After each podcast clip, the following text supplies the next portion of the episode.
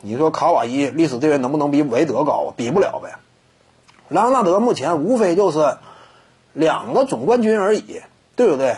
韦德呢手里握有三个，一个绝对老大，两个老二。卡瓦伊呢一个老大，但是球队不是他的，对不对？那是德罗赞以及洛瑞这两位曾经的多伦多兄弟呀，打造出的坚实班底。之后你再来的吗？因此呢，他属于场上的老大，但是球队不是他的。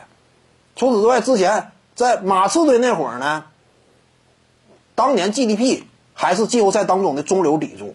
莱昂纳德在一四年还是一个类似于三 D 属性的蓝领风格的球员，进攻端这块主要是靠持饼，控卫投一投三分，不是说呃主要靠他大量单打攻坚，不是那种。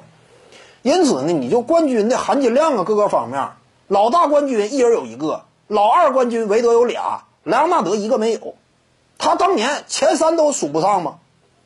所以你就冠军层次而言，韦德稳稳压住莱昂纳德。所以说个人顶尖硬货，韦德有一个得分王，足球当中金靴奖重不重要？非常重要吗？梅西、C 罗俩人啊，把荣誉往桌面上一排，对拼一下，金靴奖极具分量。对不对？这就是这个吗？这就是意义所在。莱昂纳德在这方面没有啊。莱昂纳德呢，兜里也有一些硬货，往地上一甩呢，可能说叮当乱响，但是也无外乎就是两个最佳防守球员而已。这个奖项给一个蓝领球员呢，加成属性挺明显的。你像什么这个啊，德拉蒙德格林呐，这种有蓝领风格的球星，或者说呢，本华莱士。但还是那句话嘛，本华莱士至今为止呀，四个最佳防守球员，名人堂门槛都进不去，去了两次，次次被刷下，现在都不好意思往里进了。这就是这个层次吗？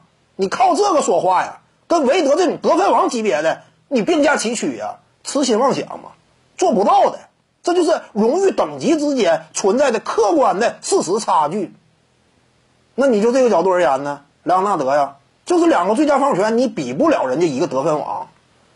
对不对？你再加上团队荣誉也低一头，那你说历史地位谁高？还是韦德高？